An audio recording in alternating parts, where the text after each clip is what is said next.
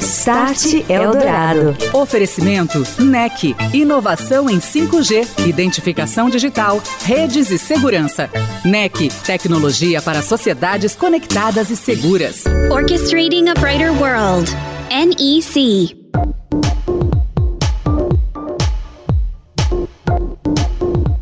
Olá, muito boa noite. Está no ar o Start Eldorado, aqui na Eldorado FM. Tecnologia, transformação digital, seus impactos nos negócios, nas nossas vidas, na sociedade.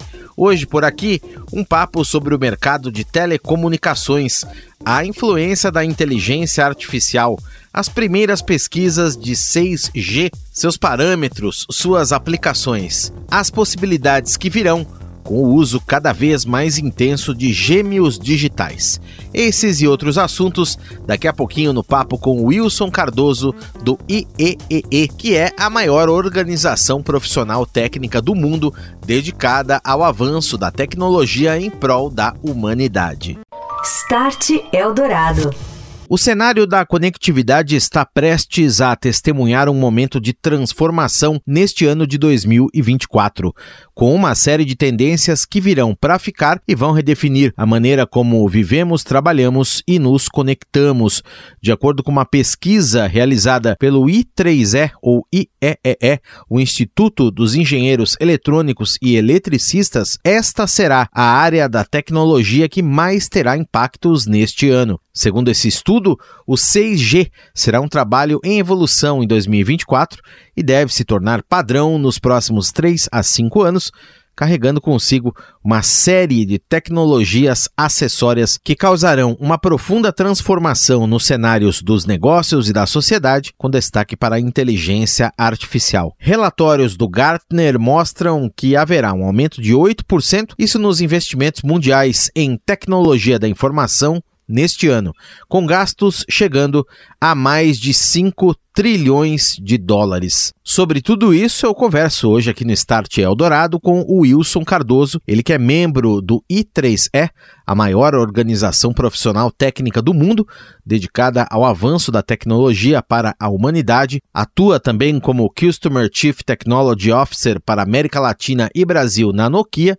é vice-presidente do projeto 5G Brasil e diretor do Departamento de Infraestrutura de Telecomunicações da Fiesp. Boa noite, Wilson. Tudo bem? Como vai? Prazer em contar contigo aqui no Start. Boa noite, Daniel. É um prazer estar com você aqui para a gente falar um pouco sobre essas tendências de 2024. Wilson, são muitas as tendências que esse estudo do IEEE apontou. Vamos começar falando aqui de um tema que já esteve presente aqui no Start Eldorado na semana passada, mas que deve ser a grande tendência no mundo dos negócios, no mundo corporativo de tecnologia da informação para este ano, que é a presença e a chegada cada vez mais forte da inteligência artificial. O que, que esse estudo apontou nesse sentido? Claro que esse estudo de 3E foi, foram entrevistados 350 CIOs, CTOs, através de grandes empresas do mundo, em Estados Unidos, China, Reino Unido, Índia e Brasil, né? Aí vê que nessa amostra o Brasil já tem uma está aí do lado dos grandes mundi líderes mundiais em tecnologia, com empresas de mais empre mil empregados e buscando aí trazer essas informações. E que o pessoal desse estudo é, compartilhou com a gente.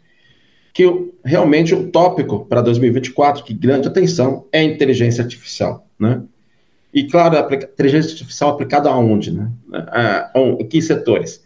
Em telecomunicações, manufatura, serviços bancários e financeiros, no setor automotivo e transporte. E aí o, o quinto setor, mais ranqueado, foi a parte de energia. Então a gente vê que a inteligência artificial está entrando em todas as verticais, todas as indústrias, todas as aplicações que a gente tem hoje e vislumbra aí para 2024. Isso é importante também, Daniel, na minha visão, que é um, é um indicador né, de onde que as empresas que estão investindo, de onde as pessoas precisam criar competências para entrar nesse mercado, e juntando tudo isso aí, a gente tem a, a consolidação dessa tendência que deve acontecer agora nesse ano. Muito interessante. E muito bem lembrado também esse ponto do mercado de trabalho. Isso está mudando, está se impactando, é um novo tipo de profissional que vai ser demandado, né, Wilson? É, que é o profissional que vai saber lidar com todo esse poder aí, o poder dos dados em prol né, do, dessas áreas que você citou aí, são muitas delas. Eu até pegaria outras aqui, por exemplo, em energia, em saúde, em seguros, telecomunicações, como você disse, varejo, serviços bancários e financeiros, bens de consumo, educação, são algumas das áreas que apareceram aí no estudo do IEEE ou I3E. Agora, tem um outro tópico muito interessante que apareceu também nesse estudo que mostra que o 6G é um trabalho, é uma das tendências, é um trabalho que deve evoluir, né? Você fazer a, a, o parâmetro, se criarem esses parâmetros e, e, do 6G e como que ele vai ser daqui a 3 a 5 anos, que é quando se espera que ele entre em operação comercial. Como é que o estudo exatamente é, a, apontou essa questão, Wilson? Bom, é, é, um ponto bem interessante, né? Ainda mais que a gente está ainda vivendo a experiência do 5G, né? E a gente começa a falar de 6G. Mas claro que como a indústria trabalha 10 anos para frente, né? Então, é, um fato importante no, no final de 2023 é, houve uma reunião global dentro do Instituto é, da, do Grupo de Telecomunicações da ONU, onde a gente define os parâmetros básicos para o CG. Né? E um grande ponto do CG, que também vem lá do ponto de inteligência artificial, que é uma rede que ela começa a sentir, prever e interagir. O que, eu quero dizer com sentir hoje? Vou te dar um exemplo bem legal que pode ser uma das aplicações que o pessoal vislumbra com o CG hoje. É, não entrando muito em física, Mas tudo que sai de uma antena hoje, né, celular essa que você vê nessa rua, as ondas vêm, elas chegam nos nossos equipamentos celulares. Só que parte dessas informações voltam para a antena. Isso hoje a gente chama de ruído, não serve para nada. Aliás, o engenheiro de telecomunicações detesta ruído, né? É o, perfeito, o mundo perfeito que não tivesse ruído. Mas qual que é o ponto fundamental? Que a gente começa a interpretar esse ruído como informação começa a tratar. Então, o jeito que o Daniel anda na rua é completamente diferente do jeito que o Wilson anda. Nós temos massas diferentes, temos um passo diferente, né? caminhamos diferente, então seria possível, com essa informação que é refletida de volta para a antena, saber se é o Daniel que está caminhando ou se é o Wilson que está caminhando. E se você caiu ou não. Então, você imagina em tempo real a rede de telecomunicações informar que você sofreu um acidente na rua. Imagina quantas vidas a gente pode poupar com isso, né? Acionar um serviço de emergência em tempo real. Imagina a aplicação disso numa indústria, de uma empilhadeira está caminhando e uma pessoa está uma empilhadeira trabalhando uma pessoa caminhando, da pessoa ser avisada que tem, tem um risco de uma empilhadeira chocar com essa pessoa. Né? E claro que ele se imagina agora um pouco mais adiante, vamos sonhar um pouco mais, ou vislumbrar um pouco mais, que tudo isso alimenta um grande gêmeo digital. Então eu posso ter um gêmeo digital de uma cidade como São Paulo, Rio de Janeiro, ou mesmo uma cidade pequena, e esse gêmeo digital vai dar todas as informações. Bom, Daniel, o Wilson caiu na rua, o Daniel caiu na rua. Qual é o caminho que eu vou abrir para a ambulância chegar mais rápido no Daniel ou no Wilson? Vou coordenar todos os semáforos para que essa ambulância chegue mais rápido e ter uma linha verde, tanto na ida quanto na volta. Entrando na ambulância, o paciente já pode ter o diagnóstico feito para saber o que está acontecendo e chegar no hospital já com o atendimento correto que vai ter.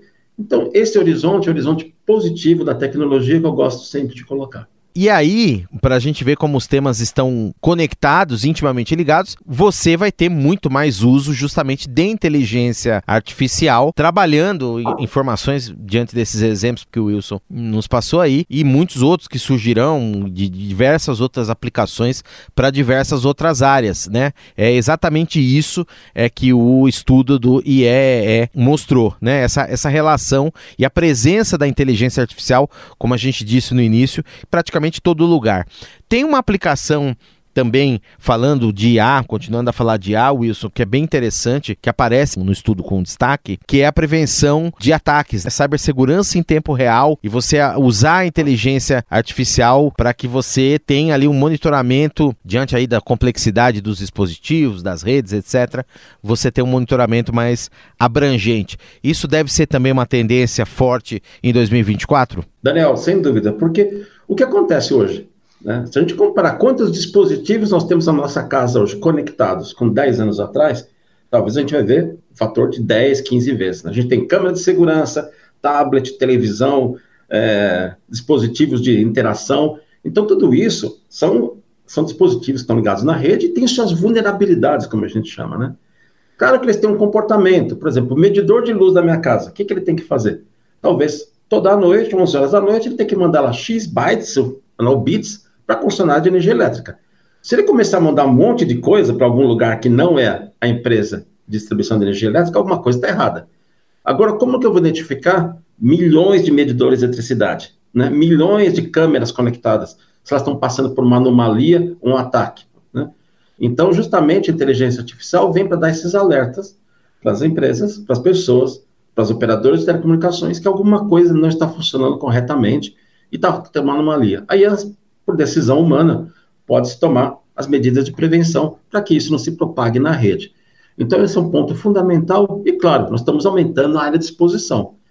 Controlar, aumentando essa área de exposição, que eu chamo mais dispositivos conectados, mais pessoas conectadas, nós precisamos de muito mais controle, e esse controle, claro, claro que humanamente é impossível de ser feito. Nós precisamos de ferramentas, como inteligência artificial, que vai tentar identificar essas anomalias em tempo real, quase tempo real, né?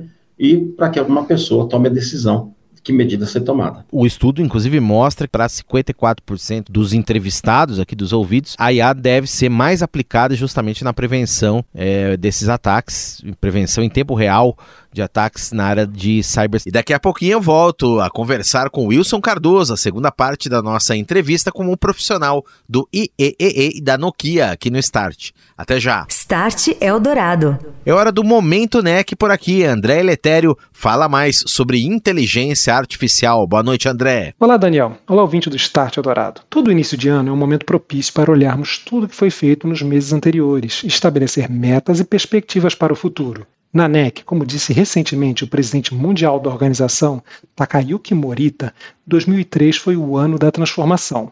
Entre outros fatores, a NEC lançou em seu portfólio Kotomi, a ferramenta de inteligência artificial generativa da empresa, que num primeiro momento será utilizado no Japão, com a expectativa de ser expandida futuramente. Ainda nas palavras do Morita-san, 2024, quando a NEC comemora seus 125 anos, será o ano da aceleração das mudanças e da execução na empresa. Olhando para o futuro próximo, o objetivo da corporação é avançar nas iniciativas de apoio à transformação digital, com destaque para os setores de governo digital e finanças digitais. Isso será possível por meio de soluções que vão reduzir custos, melhorar a segurança e expandir os serviços para clientes em escala global. Mais do que nunca, num contexto em que a tecnologia se mistura com a vida das pessoas, a NEC reforça seus valores sociais de segurança, proteção, equidade e eficiência, a fim de promover um mundo mais sustentável, onde todos tenham a oportunidade de atingir o seu pleno potencial. E para conhecer um pouco mais sobre os planos da NEC para 2024 e todas as novidades, acesse a página www.nec.com.br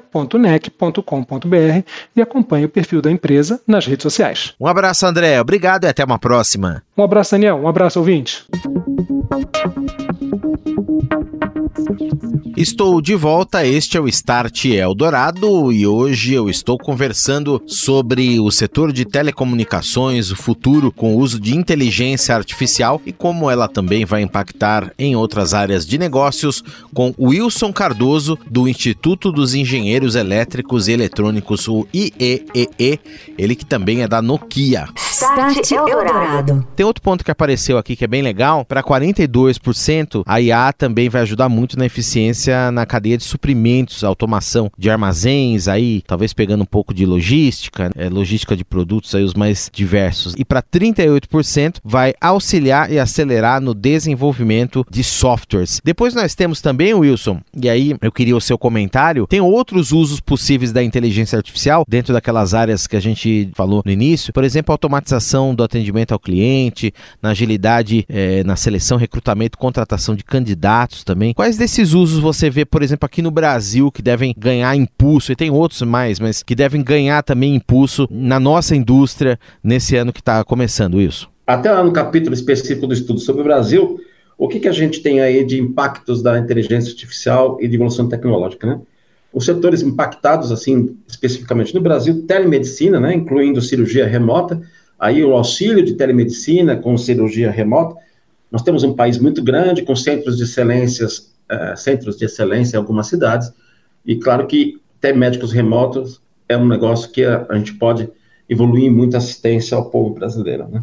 O segundo ponto é a parte de educação e aprendizado, criar conteúdos personalizados de acordo com o nível de dificuldade das pessoas.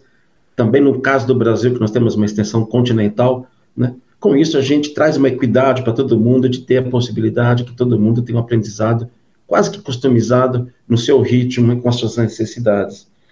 A parte de diversão, entretenimento, né? Então, a gente começa a ver algumas uh, coisas até engraçadas, vimos aplicações outro dia, pô, passaram um show da Andrea Bocelli através de 5G com a realidade aumentada, a realidade virtual, a gente sai um pouquinho da inteligência artificial, mas a sensação é como se você estivesse dentro do show, né? Claro que para fazer isso é, para milhões de pessoas, você precisa de, de, programar toda a sua rede, garantir que esse sinal chegue em vários pontos, né? E a gente sabe até da dificuldade que às vezes tem para conexões básicas de internet em alguns momentos. E, o último ponto é, claro, a parte de transporte e controle de tráfego. E aí já o pessoal já vem deslumbrando um pouco, talvez os carros mais conectados, né? A gente está com essa tendência forte da adoção de carros elétricos. E claro que o desempenho do carro elétrico ele pode ser muito melhor se ele estiver conectado e tiver interação com informações de tempo real de como está a rede, né? Então eu posso programar o motor para se carregar na freada uma vez na freagem, uma vez que eu sei que no percurso, por exemplo, para frente eu tenho muitas descidas, então eu posso usar melhor essa energia.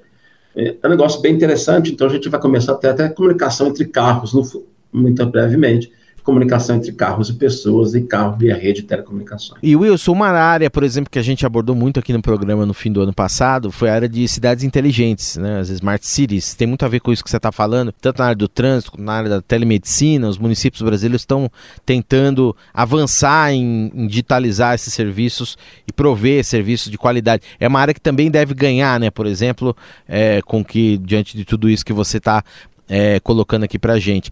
É, tem um, um, ponto também, o estudo é muito extenso, mas é, tem um, um, ponto aqui de as áreas que terão mais benefícios em específico com o, o 5G, que por exemplo, comunicações pessoais e profissionais, a telemedicina, que a gente já falou, a área da educação, entretenimento, transporte, tudo isso que o Wilson é, já nos, nos, citou, né?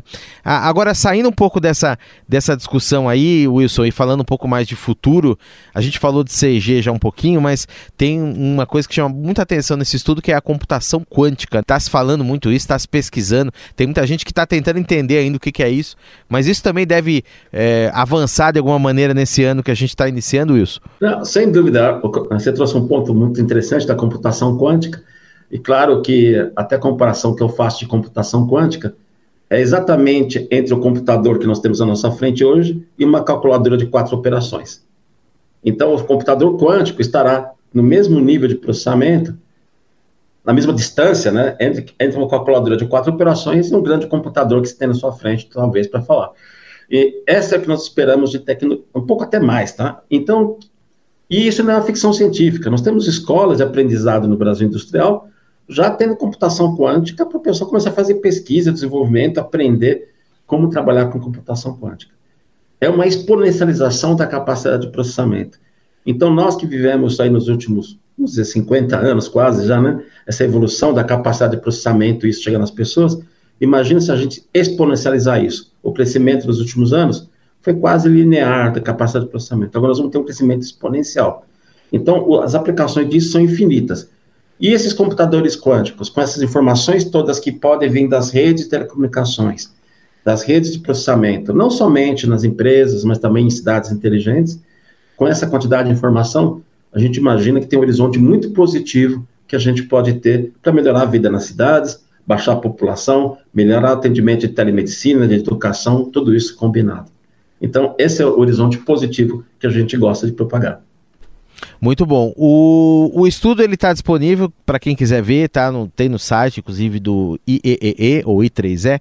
É, você pode acessar lá, pode conferir mais highlights aí desse estudo, é um estudo bastante extenso. Eu queria então que você deixasse só uma mensagem final, Wilson, para aqui mais para a nossa realidade brasileira. A gente sabe que tem diferentes realidades também na transformação digital em diferentes continentes aí, diferentes países. Você vê países, por exemplo, como o Japão, que já estão muito à frente questão do 5G, a Europa Estados Unidos em alguns casos, em alguns pontos. Usos diferentes, ah, falando de 5G, por exemplo, tem um uso lá de que é o FWA, por exemplo, para você levar mais conectividade. Aqui no Brasil, você teve o leilão que prevê algumas também algumas contrapartidas, conectar é, municípios que ainda estão no, no 3G, em alguns casos 4G, as estradas, enfim.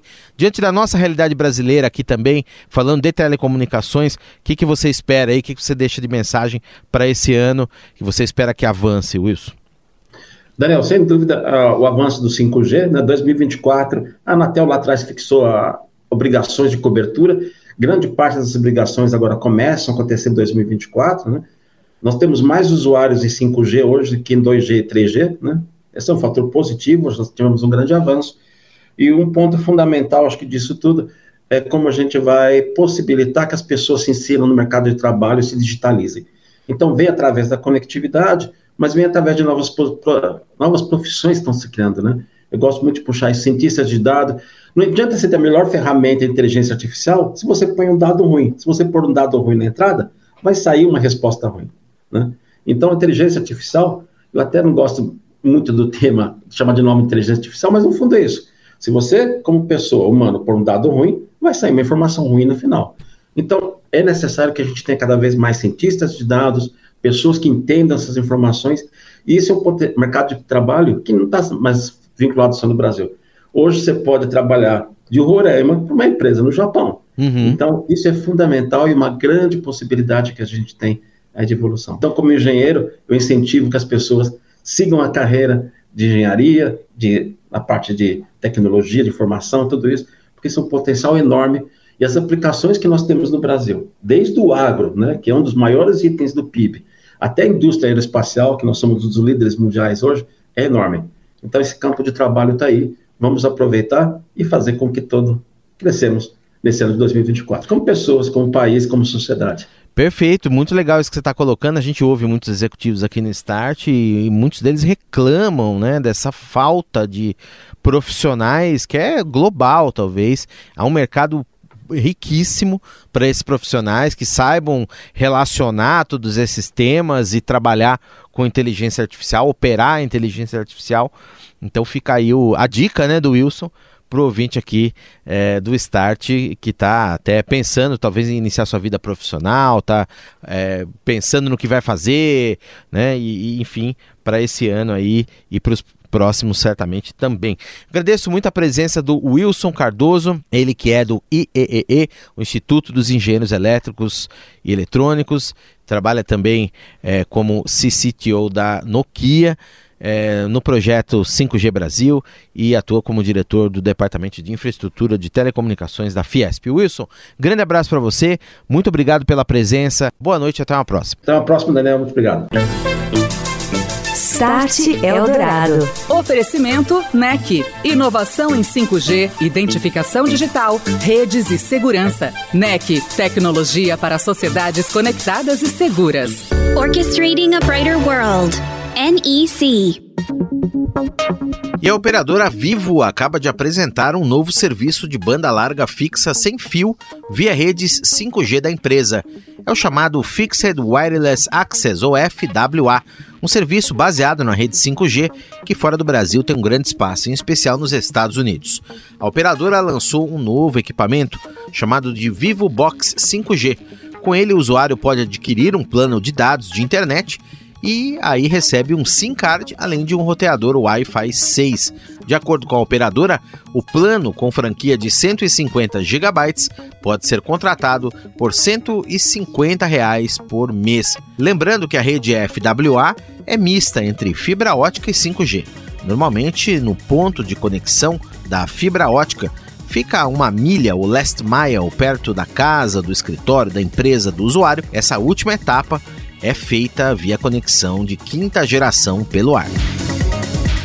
A faixa nacional para serviços de internet de 700 MHz nesta frequência, que foi devolvida pela Winit no final do ano passado, está no planejamento de leilões de espectro da Anatel e entre 2025 e 2026 será disponibilizada novamente ao mercado. A Winit foi a vencedora deste lote em 2021, em primeira rodada.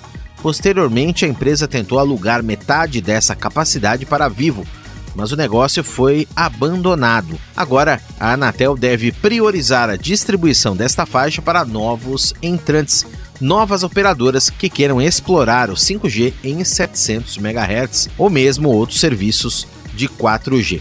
Além dos 700 MHz, a Anatel, nos próximos editais, deve leiloar as faixas de 800 e 900 MHz, além de 1500, 1800 e 1900, além de sobras do 2.5 GHz e o 4.9 GHz, uma frequência que foi recém-destinada para redes móveis aqui no Brasil.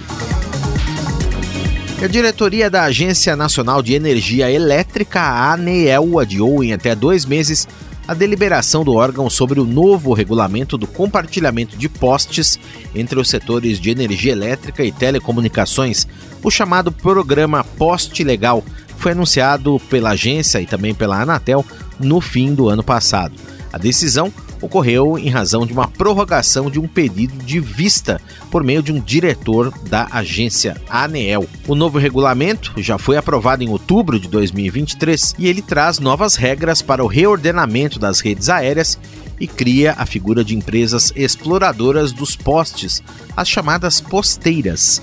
Elas serão as responsáveis por, em uma mesma estrutura, disponibilizar serviços de telecomunicações, sejam redes de fibra, redes móveis, antenas para essa finalidade, TV a cabo e outros serviços, além de suportar a distribuição de energia elétrica nestes pontos. Agora, a decisão deve ficar pelo menos para 26 de março sobre como tudo isso será encaminhado.